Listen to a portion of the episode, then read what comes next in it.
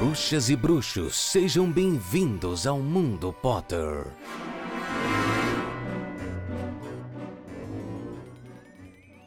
No ar, mais uma edição do Mundo Potter. Eu sou o Itamar Santos e semanalmente a gente tem um encontro para falar de Harry Potter. Mais especificamente, a gente comenta capítulo a capítulo dos livros. Essa temporada a gente está falando de Harry Potter e o Cálice de Fogo. Nosso episódio de hoje é o de número 90, capítulo de número 29, O Sonho. E eu não faço nada sozinho. Com vocês, ele, a voz aveludada da internet, Paulo Rodrigues. Bom dia, boa tarde, boa noite, senhoras e senhores, como vocês estão? Espero que muito bem, como passaram essa uma semaninha que estamos distantes um do outro.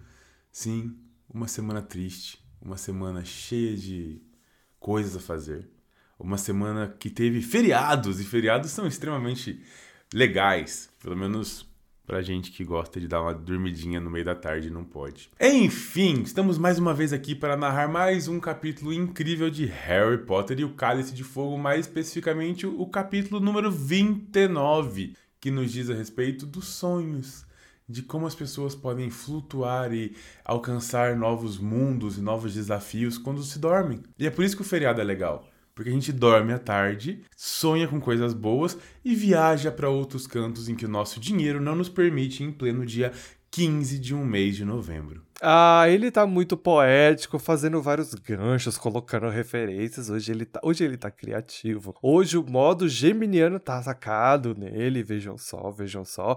Mas a gente precisa dar os recados iniciais, né? Siga a gente nas redes sociais, a gente é arroba Mundo Pottercast, eu sou o arroba Itacente, I-T-H-S-A-N-T, e o Paulo é o arroba RodriguesPH. Você pode encontrar a gente no Instagram, né? No caso, com esses arrobas. Uh, e o arroba do Mundo Potter você também encontra no TikTok. Eu também tenho um recadinho inicial para dar para vocês. Hum. Que embora eu esteja apaixonado pela gravação deste capítulo de hoje, temos um problema muito sério que é... Está tendo obras no meu vizinho. Então, assim, gente, se vocês estiverem ouvindo um pull, pull, pull, é a marreta. Se vocês estiverem ouvindo um zzz, é a furadeira. E tá complicado. Então, assim, já peço desculpas inicialmente. Peço que vocês tenham um milhão de paciências, mas infelizmente a gente não tem outro dia para gravar, então não será possível o adiamento desta gravação. Então faremos o possível para compensar e deixar vocês ainda mais apaixonados pela gente. Outra informação importante para a gente trazer: a gente está ciente que houve nas edições passadas um problema técnico de, de atraso, atraso né? de áudio. Atraso de áudio. Tô atropelando o Paulo vários momentos. Não é só porque ele eu sou... me censura, gente. Ele me censura. É, não é apenas eu sendo mal educado, não. Tem um problema mesmo de, de atraso entre gravar e ouvir. E a gente vai tentar resolver aí da forma que der, tá bom? Se você já é ouvinte e quer ajudar o podcast a continuar sendo semanal, ajudar ele a crescer, você pode estar fazendo isso financeiramente, doando pra gente através do Padrim. padrim.com.br barra Mundo Potter, lá você encontra todos os valorzinhos para você apadrinhar a gente para que esse projeto continue crescendo cada vez mais, viu? Conto com a ajuda de vocês. Outra forma de ajudar é, claro, sempre divulgando o Mundo Potter em todas as redes sociais, né? É muito importante isso. E, Paulo, como é que tá aí a sua semana, né? Você já começou dando spoiler, mas tá tudo bem, tá tudo tranquilo. Minha semana está incrível. Eu passei o meu final de semana inteiro cursando aulas da minha nova faculdade, porque sim, comecei uma graduação. Caso você ainda não me siga no Instagram, você não sabe, mas se você me segue, você está enjoado de saber que eu comecei uma faculdade nova de gastronomia. É isso, gente. A partir de daqui um ano e meio, eu vou estar tá sendo contratado por vocês para fazer os casamentos. Então, Luanzinho, uhum. você tem um ano e meio para casar, para eu estar tá formado e aí você me contratar como cozinheiro do seu da sua festa, da sua celebração, do seu casamento, do seu momento mais especial da sua vida. Gosto assim, a pessoa nem se formou, mas ela já tá já entregando já o, o cartãozinho dela de feche o seu buffet comigo. isso tá certo, Paulo. Tá certo, é isso mesmo. Eu já sei que eu vou ser um ótimo cozinheiro, então podem me contratar, gente. Ah, eu adoro a modéstia deste homem. É... Mas pensa bem, pensa bem no pacote, entendeu? Você contrata um chefe de cozinha que ao mesmo tempo vai tocar músicas durante o jantar e pode fazer a narração do Agora a noiva está chegando. Olhem todos para a porta e se deleitem com a beleza magnífica desta que até daqui três segundos ainda será uma pessoa solteira. Porém, depois disso, ninguém mais poderá olhar para ela. E se tiver uma crise com saneamento básico, você também sabe resolver. É um homem E, de e muitas faces. dependendo, eu ainda posso construir a casa da pessoa. Verdade, ainda tem isso. Nossa, é, contratar você é... Ai, ai, ai. Contratem meu amigo. Ahn, mais alguma coisa que você queira falar?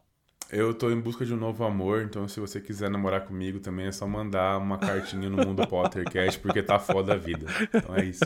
O Paulo está pronto para encontrar o amor. Que coisa mais linda. Eu tô achando ótimo que você tá muito mais bem-humorado essa semana, porque semana passada foi puxado. Os ouvintes reclamaram, Paulo. Acharam que a gente tava assim, ó, com os forcados na mão, pronto pra atacar um ao outro. A gente tava, mas é sempre de Não. brincadeirinha. Foi unilateral. Você tava. Foi mesmo, unilateral. Vocês não têm noção do quanto eu sofri. Não adianta fazer drama, tá? Registrado em áudio, as pessoas ouviram, entendeu? Ai, Eu acho que é o seu senso de humor que tá melhor hoje, amigo. será? Eu acho. Eu Será? acho que você viu o passarinho verde e tá mais feliz. O que seria o passarinho verde?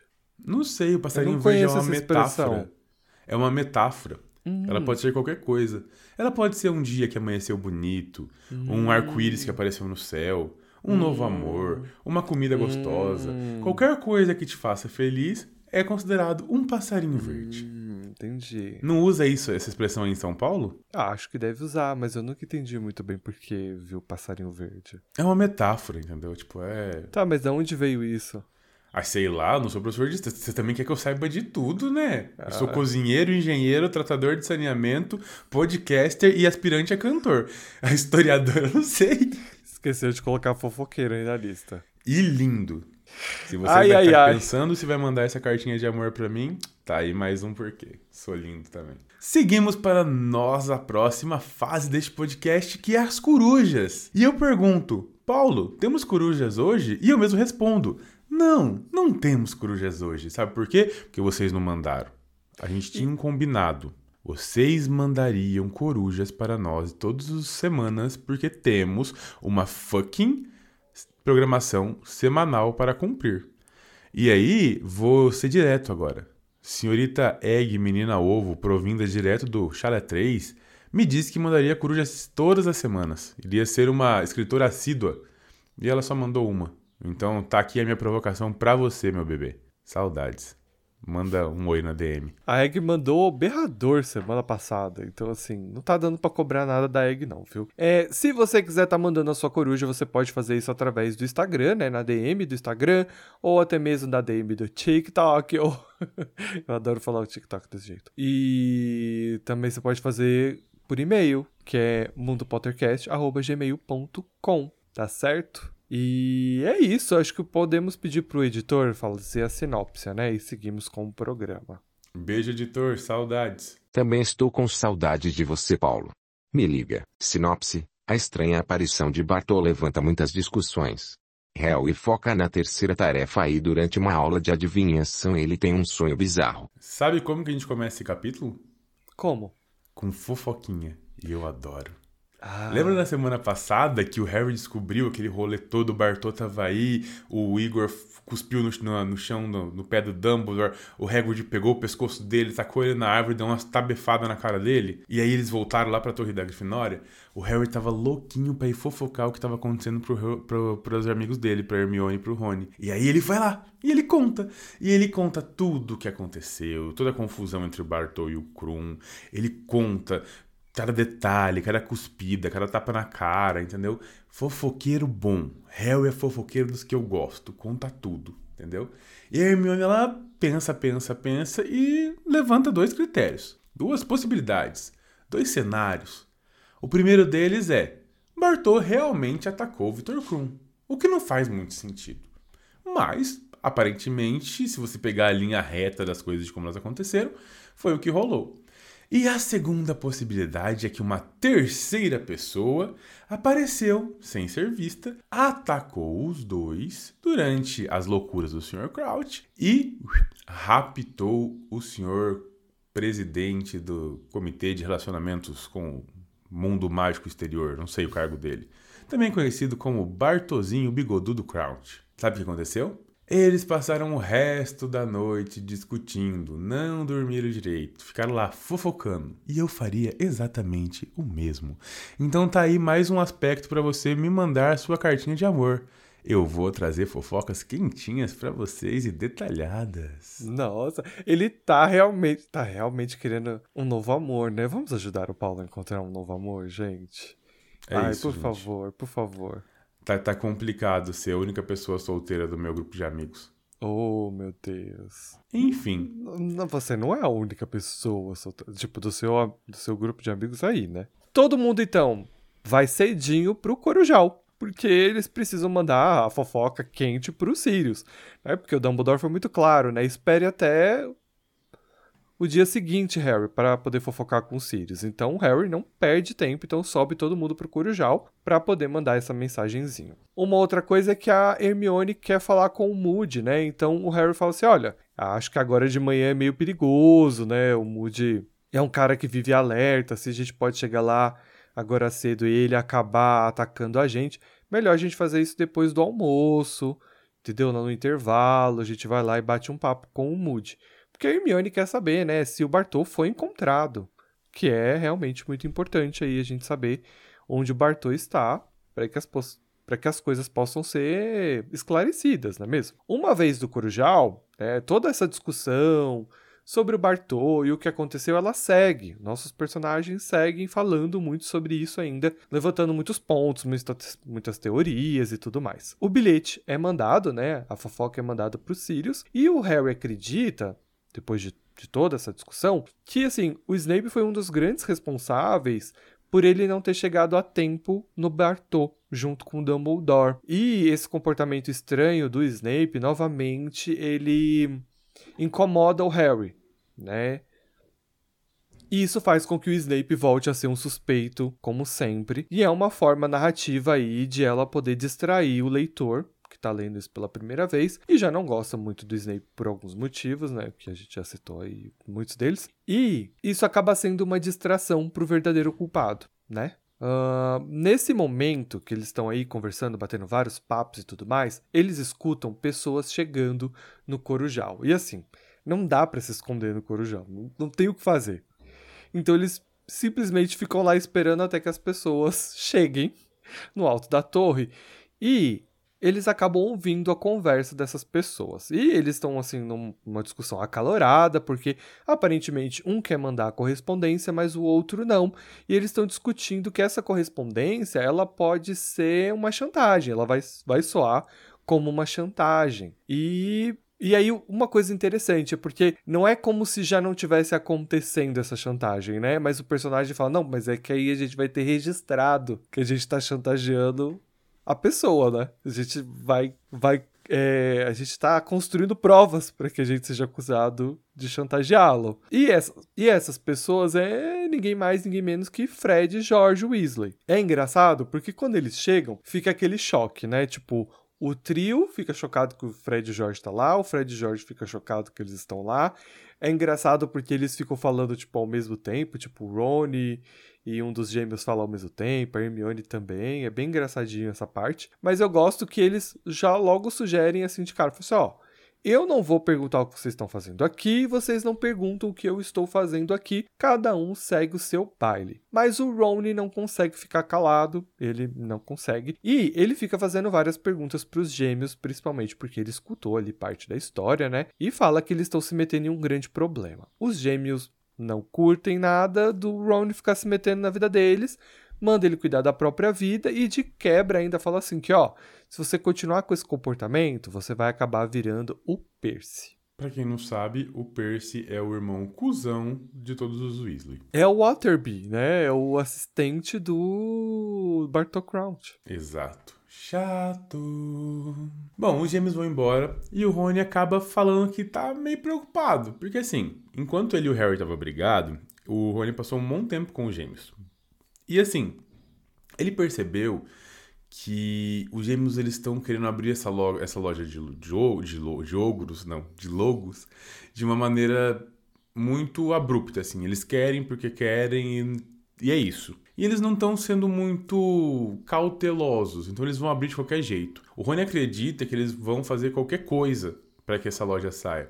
Qualquer coisa, até mesmo coisas que não sejam meios tão legais, assim. É, já que eles não têm condições financeiras para montar, e o pai deles também não tem essas condições financeiras para montar, eles acham, o Rony acha que eles vão atirar para qualquer lado, independente de qual seja a possibilidade, para que isso saia, sabe? Para que essa loja funcione, para que eles consigam de algum modo é, abrir e realizar o sonho deles. A Hermione sugere que ele conte pro Percy, tipo, olha, o Percy é o seu irmão mais centrado, é o seu irmão, né, cabeça firme, conta pra ele. E o Rony falou, você tá maluco, irmão? Você tá louco? Se eu contar isso pro Percy, os dois vão me matar pro resto da vida. Você não viu o que acabou de acontecer aqui? E aí eles decidem que vão lá comer os seus bacon com ovos e peixes defumados no café da manhã. Mais tarde, depois de uma aula muito chata de história da magia, nossos heróis então vão conversar com o Moody, que parece bem exausto. O professor não parece esconder nada deles e responde todas as perguntas que eles fazem. Em resumo, o Sr. Crouch parece ter desaparecido e o mais provável é que alguém tenha o ajudado. Pelo menos é isso que o Moody conclui. Uma coisa interessante é que as perguntas do Harry e da Hermione, né, sobre o mapa do Maroto, sobre não poder aparatar no castelo, né, nos terrenos e tudo mais, faz o, o Alastor ficar surpreso surpreso novamente, né? E aí ele fala algo parecido com o que ele disse pro Harry. Ele diz que a Hermione também tem aptidão para ser uma auror. Uh, e assim, o Ron, tadinho, ele fica doido para ser elogiado também. Então ele fica fazendo várias perguntas que o, o Moody não acha elas assim, umas perguntas muito boas. E o Ron acaba não recebendo o mesmo elogio que os seus amigos recebem do professor, o que é tristezinho. E na verdade elas não são nada boas, né? São perguntas meio que desesperadas, porque ele quer porque quer ser igualado aos outros dois. Então uhum. ele faz umas perguntas meio idiota e eu entendo o mood, assim, tipo, foda-se. É que eu sempre penso assim que não é o mood, né? A gente tá falando com o Bartol Crouch Jr., então eu fico muito com isso na cabeça, sabe? Ah, mas acho assim, nesse caso, ele não falou sendo cuzão. É realmente, tipo, são, o, o, Harry ele tem uma cabeça voltada para ser auror, a Hermione ela tem uma cabeça muito analítica, então ela conseguiria trabalhar com isso também. O, o Rony ele sempre vai no embalo, né? Tipo, é, de tudo que que o Rony vai fazer no futuro da vida dele, para mim é no embalo. Não é que ele não seja um bom auror. Não, a gente sabe que o, o Rony aprende a duelar e é um bom bruxo. Mas ele vai nas costas do Harry. Quando eles têm que escolher lá as suas disciplinas que eles vão cursar, ele escolhe igual as do Harry. Quando eles vão cursar o terceiro ano, Harry e ele se juntam e fazem as mesmas coisas. Então, é sempre um no embalo do outro. E, e, e, o Rony foi. Tipo, tô aqui mesmo, tô fazendo nada, vou virar auror. Mas ele queria ouvir que ele não poderia ser um bom auror, né? É, ele quer uma aprovação do professor, né? Os amigos estão recebendo elogios, por que, que eu não vou receber também? É mais ou menos aí, né? Bom, o Moody conclui que nossos heróis têm que parar de ficar investigando as coisas. Parar de dar uma de Sherlock Holmes. É. E que eles têm que deixar o Ministério da Magia trabalhar. KKKKKK. Que é quem deveria fazer e não faz. Exato. E que o Harry tem que focar na terceira tarefa. Porque ele quer matar o Harry. É, ele quer que o Harry vá até o Voldemort, né? Quem vai matar o, o Harry é, é o Voldemort. Indiretamente, ele quer matar o Harry. Ele acredita que a terceira tarefa é uma a tarefa mais adequada para o Harry, já que ele soube pelo Dumbledore que o garoto já passou por obstáculos antes, por exemplo, quando ele Spoiler foi proteger da tarefa. quando ele foi proteger a Pedra Filosofal. O Ron diz que o Harry não conseguiu fazer nada sozinho, que ele teve a ajuda dele e da Hermione. Então o Moody pede para que ambos ajudem o Harry a treinar e permanecer ao lado dele o tempo todo, já que quanto mais olhos vigiarem o Harry, melhor para sua proteção. Rony querendo aprovação de novo. Não conseguiu e ainda ganhou a tarefa. Ganhou mais trabalho, né? Sim, isso foi um parágrafo comentado, senhoras e senhores. Na manhã seguinte, a Hermione tá lá lendo bem de boinha o seu jornal, tentando descobrir o que, que, tinha de novo rolando, que fofoquinha nova eles poderiam trabalhar naquele dia. E ela percebe que não tem nadinha falando do Sr. Crouch, ou seja, abafar o caso aí. O Harry, por sua vez, não recebe um jornal, mas ele recebe um bilhete do seu padrinho. Um bilhete amoroso que dizia o seguinte: O seu, seu moleque sem cabeça seu maluco, tá pistola? Que diabo você tá fazendo na floresta com Vitor Krum depois de tudo que te aconteceu. Você é panqueca, menino? Você tá maluco? Tá parecendo eu quando eu tava na escola? E aí o Sirius pede para que, por favor, de uma maneira bem educada, o Harry escreva uma carta prometendo que a partir daquele momento ele só ficaria dentro do castelo e iria focar somente na terceira tarefa, porque aparentemente tem alguém bem disposto a matar o Harry. Ah, jura?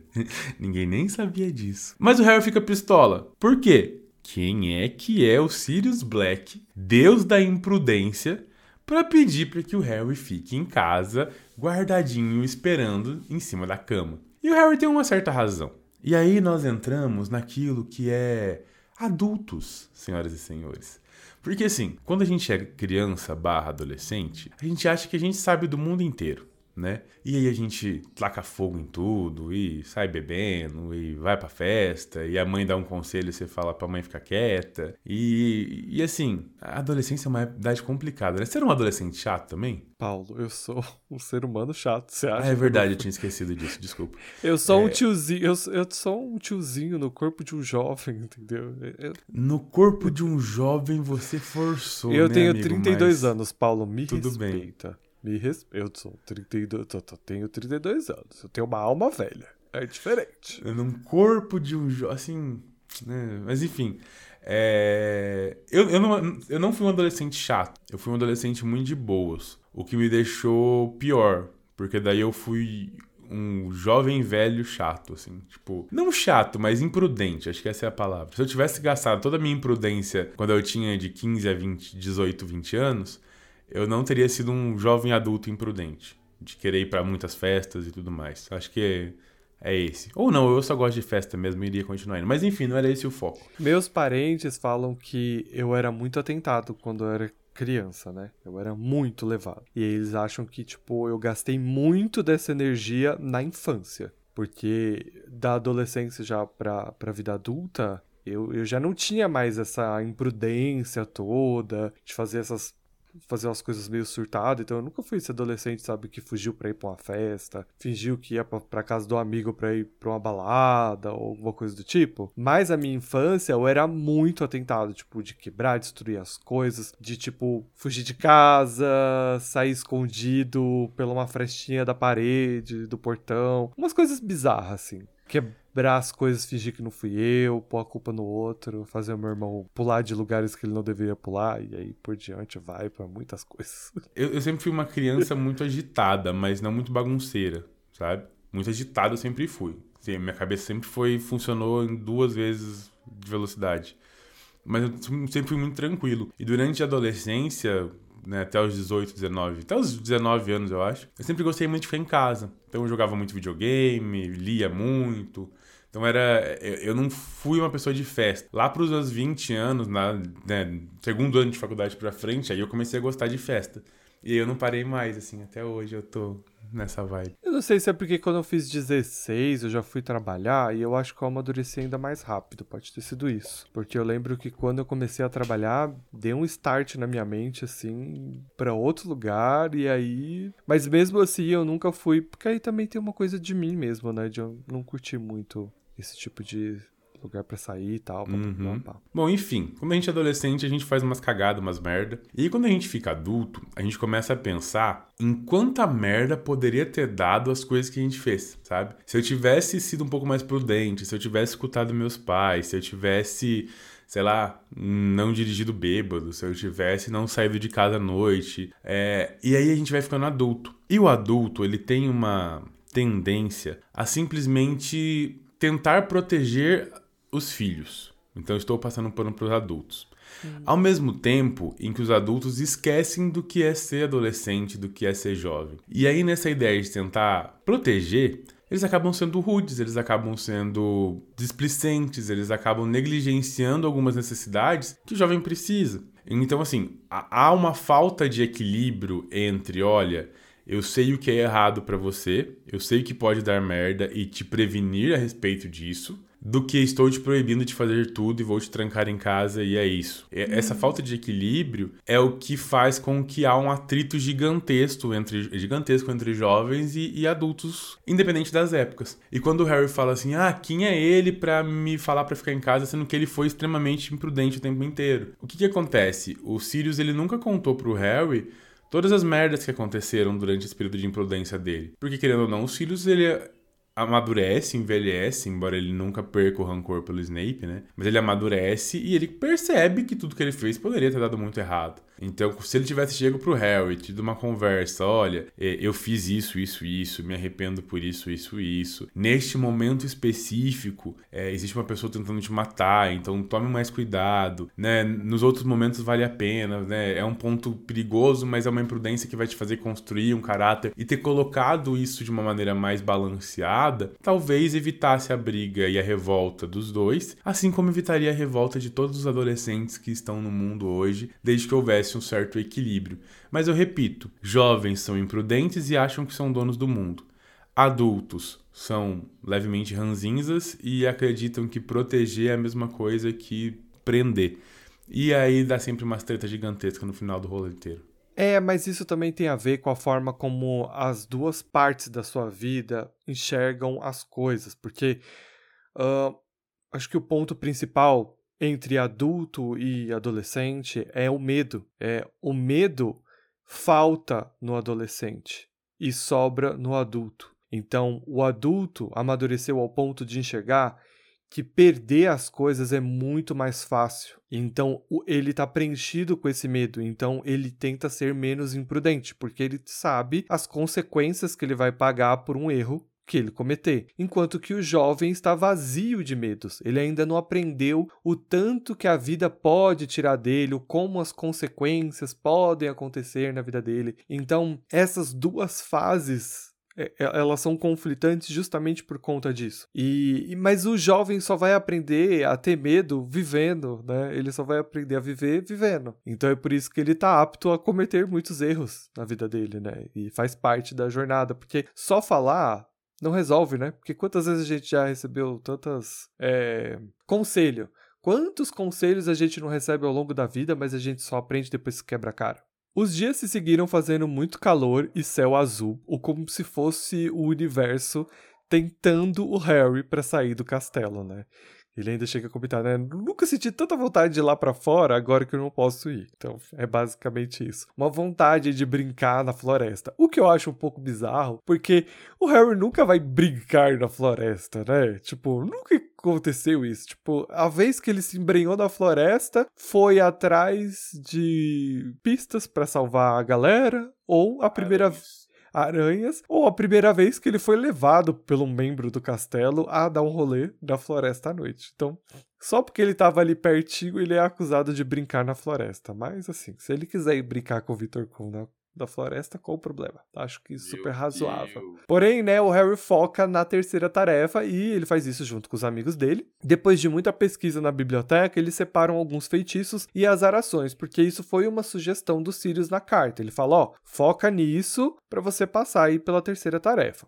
O Ron acaba servindo de cobaia pro Harry, né, para aprender a estoporar, e a Hermione é quem tá ali falando o que, que eles devem aprender. E a próxima azaração vai ser de impedimento. Eu acho muito legal que o, Harry fala, tipo, o Rony fala, ah, eu cansei de apanhar a Hermione na sua vida. Ela fala, não, o Harry já pegou o jeito, já tá de boas. Ela é muito esperta, né? É. Não, não, não, ele já pegou o jeito, imagina. Ela é malandra mesmo. Não, e ela ainda vira e fala assim, ah, que, que ele vai reclamar que ele... Ah. Ele vai reclamar que tá todo dolorido. Ela fala assim: Ah, mas também você cai fora da almofada, né? Ele fala: Gata, não dá para controlar onde eu vou cair.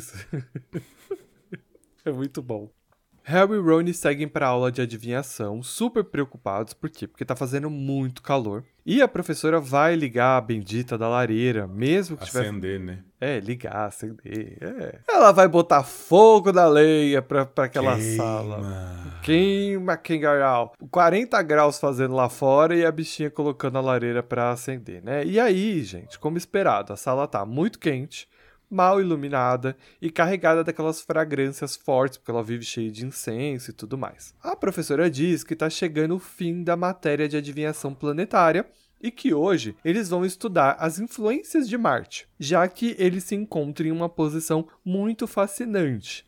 Ela apaga as luzes, né, sobrando somente a luz da lareira, e traz um modelo planetário bem legal para mostrar o ângulo de Marte com Netuno. Eu não entendo muito de astronomia, muito menos de astrologia, para poder, né, entender o que, que tem de interessante nesse ângulo. Mas se Marte e Netuno tiverem em uma espécie de conjunção, tem algumas coisas que são interessantes, porque assim, no mapa de astrologia, normalmente Marte representa, ele é um planeta de conflitos, guerras, entre outras coisas, e Netuno também. Então, a gente pode ser que a gente esteja tendo um pequeno spoiler aí do que vem pelo futuro, né? O céu tá mostrando que vai haver conflitos em breve. Então. Era guerra. É, é, guerra, confusão, treta e, e tudo mais. Calorzão, penumbra, cheiro de incenso forte. Sabe o que tudo isso dá? Pra mim, dor de cabeça. Pro Harry deu sono. Ele tava passando mal, tava afobado.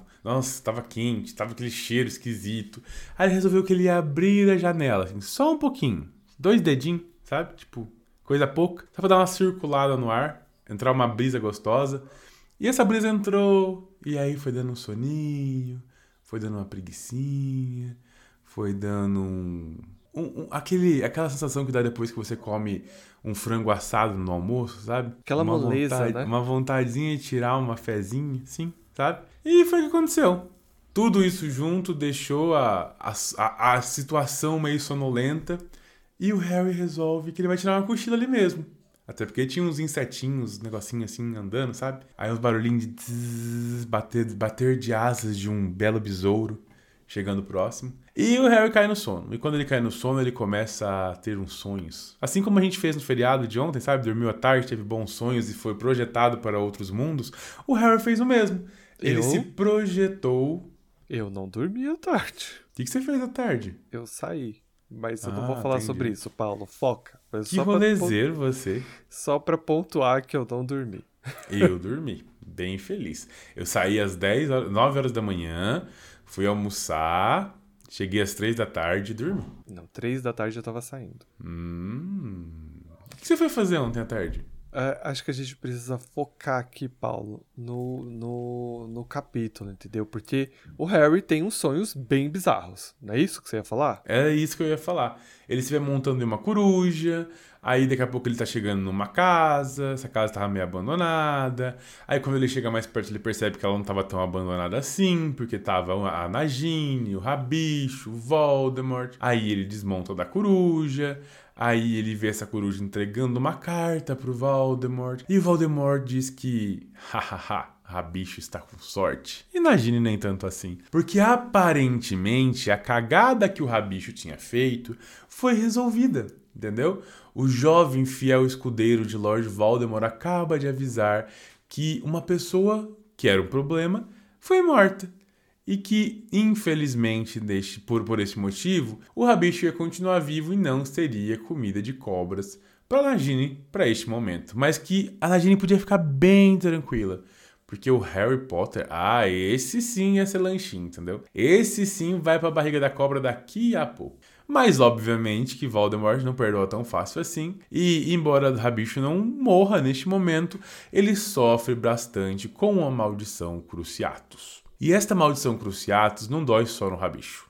Dói no Harry. Porque lembra aquela cicatriz que eles têm, Voldemort e Harry, que liga todas as emoções? E como o Voldemort tá tão puto, tá tão irritado, o Harry sente tudo isso. E aí ele acorda, gritando, se debatendo e caído no chão, no meio da aula de adivinhação. Imagina que desespero você acordar com todo mundo em volta de você, querendo entender o que, que tá acontecendo, porque você dormiu e tava tendo uns pesadelos muito louco, gritando. Pois bem, a professora Né, tá super curiosa, super entusiasmada, querendo saber que tipo de visão o Harry teve, porque afinal de contas foi graças a ela e a sua sala maravilhosa que ele teve esse momento aí de ver o futuro, ou o presente, ou o passado, sei lá, porque ela não sabe, né? Ela quer, ela quer entender.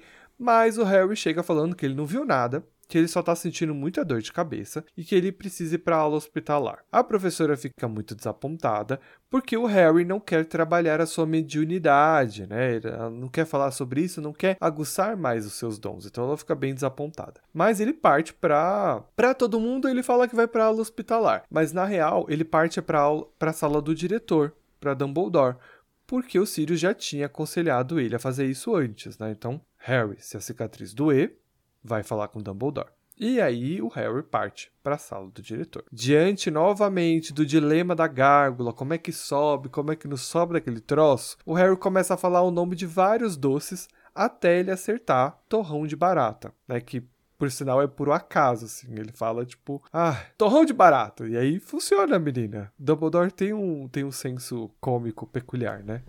Que gosto teria um torrão de barata? Não sei, mas eu não comeria. Será que é só uma barata torrada mesmo? Tipo, barata torrada caramelizada. Mas tem lugares do mundo que comem, né? Insetos. Tailândia. É, não, obrigado. Eu passo. Bom, o Harry chega então na sala do diretor, né? Ali diante da porta, né? E assim, como o Harry é um bom fofoqueirinho, ele repara que tá rolando uma reunião lá dentro. Então ele não bate na porta. Ele só fica escutando a reunião acabar. Bem, bem fifi, bem fifi. E o que que tá rolando lá dentro? Ele escuta a voz do primeiro-ministro, escuta a voz do Alastor e do Dumbledore. O Dumbledore está tentando convencer o primeiro-ministro de que o sumiço de Berta Jorkins e o comportamento estranho do Bartol Crouch, eles estão correlacionados e que o ministério deveria investigar por aí, porque tem algo de errado acontecendo com essas duas situações. Mas o Fudge, que é a sua cabeça oca, né, não conseguem acreditar no Dumbledore.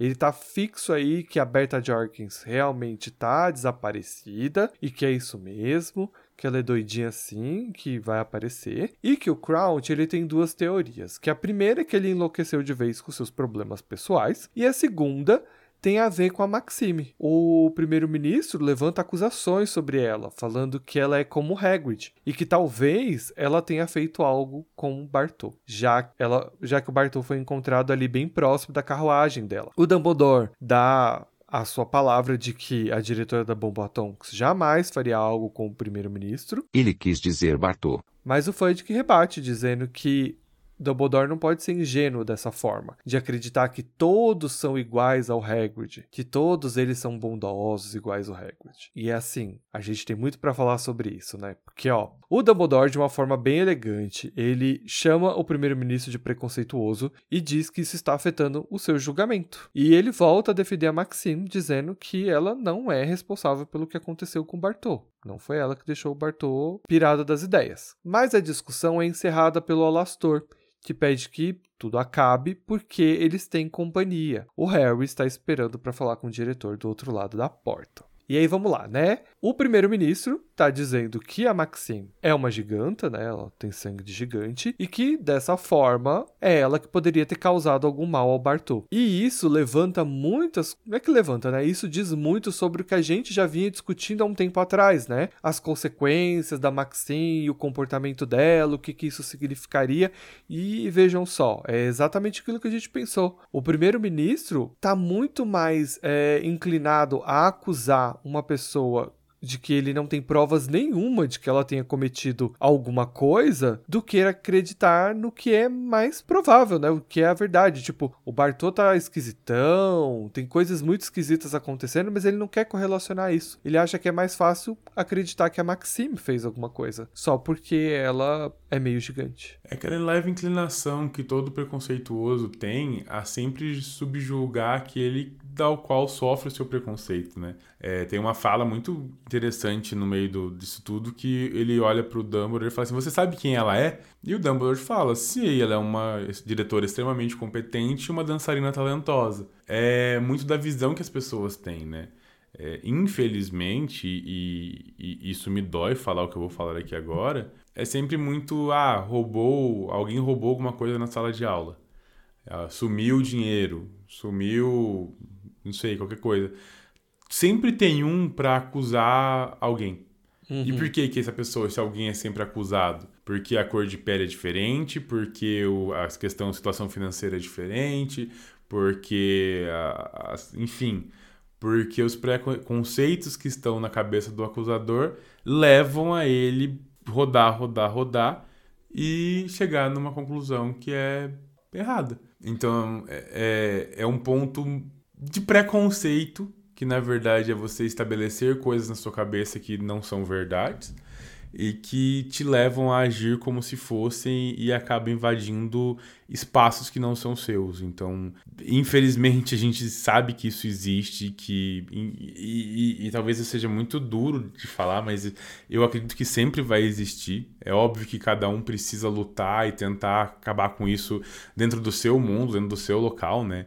A gente não vai conseguir mudar o mundo inteiro, mas se você mudar o seu mundo já, já é um grande avanço. Mas sempre vão ter pessoas que vão ser desse jeito. E é triste, porque a gente não tá falando de alguma coisa que aconteceu ou que, sei lá, a pessoa é. Ela já roubou uma vez, então eu estou julgando ela por roubar de novo. Não é nem isso, sabe? É simplesmente porque a classe social dela é diferente, ou a sexualidade dela é diferente, ou a cor da pele dela é diferente. Não tem um porquê. É só um achismo desproporcional, descomunal e ridículo que existe na sociedade e que a gente sabe que existe sempre, assim. É, eu tive uma conversa esse tempo atrás com uma pessoa e ela falou assim, ah, mas eu não vejo tanto racismo acontecendo mais.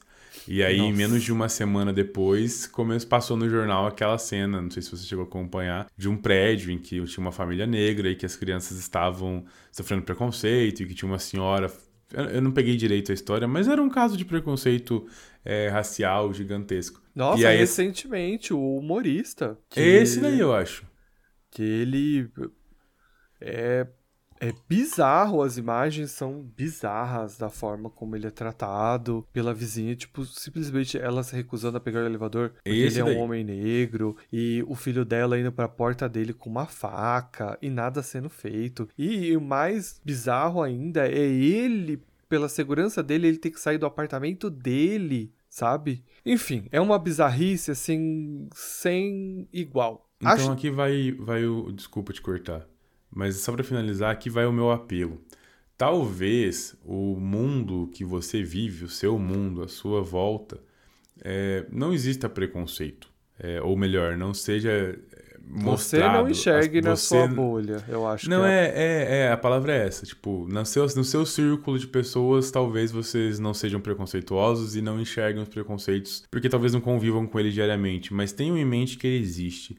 Tenham em mente que pessoas negras sofrem preconceito o tempo inteiro, que homossexuais sofrem preconceito o tempo inteiro, que pobres sofrem preconceito o tempo inteiro, que, enfim, albinos, que pessoas que têm síndrome de Down ou qualquer outra é, doença genética. Então, mesmo que vocês, dentro da sua bolha, não percebam isso, estejam cientes que isso existe, que isso afeta uma grande parte da população. Então, faça a sua parte, sabe? Tipo, entenda que exista e, e, pelo menos conscientize as pessoas à sua volta a respeito disso. Não estou falando para vocês virarem um, um, ativista gigantesco e ótimo se vocês fizerem isso, mas eu mesmo não sou. Mas tenham em mente de que isso não só existe, como machuca milhares de brasileiros e de pessoas, na verdade, ao longo do decorrer do mundo inteiro. Passamos da época de apenas conscientizar. Devemos lembrar, racismo é crime. As pessoas têm que ser penalizadas por isso. É, antes da gente encerrar, preciso só fazer algumas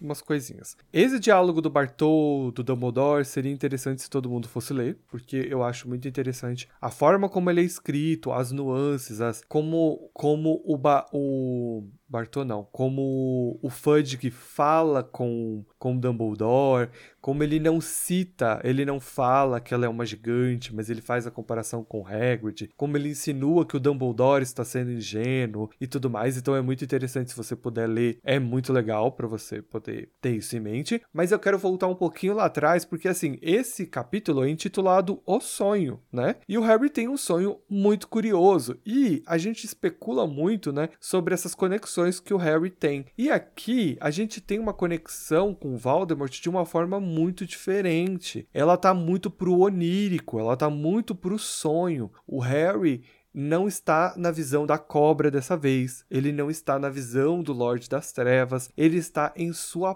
própria imagem vendo de cima o que está acontecendo. Então, não sei se isso foi uma questão de que ela ainda não tinha definido como ela ia lidar com a conexão entre eles dois, ou se ela quis realmente que isso partisse mais como uma visão que o Harry estivesse vendo, né, através do sonho e menos como uma conexão. Eu, eu não sei de onde partiu a ideia, mas é isso. É, dessa vez a gente tem a sensação de realmente que o Harry está tendo um, um, um, sonho mais. É mais por um sonho dessa vez do que uma visão pela conexão que eles têm junto. Mas aí tudo também se perde no momento em que ele consegue sentir o Cruciatus e. Eu não sei se chega a se perder, mas se mistura ali, né? Onde ele sente a dor muito forte na cicatriz e tudo mais. Mas eu achei muito curioso a forma como ela resolveu retratar o sonho. Acho que foi o primeiro ponto, né? Eu acredito que talvez não esteja bem desenvolvido na cabeça dela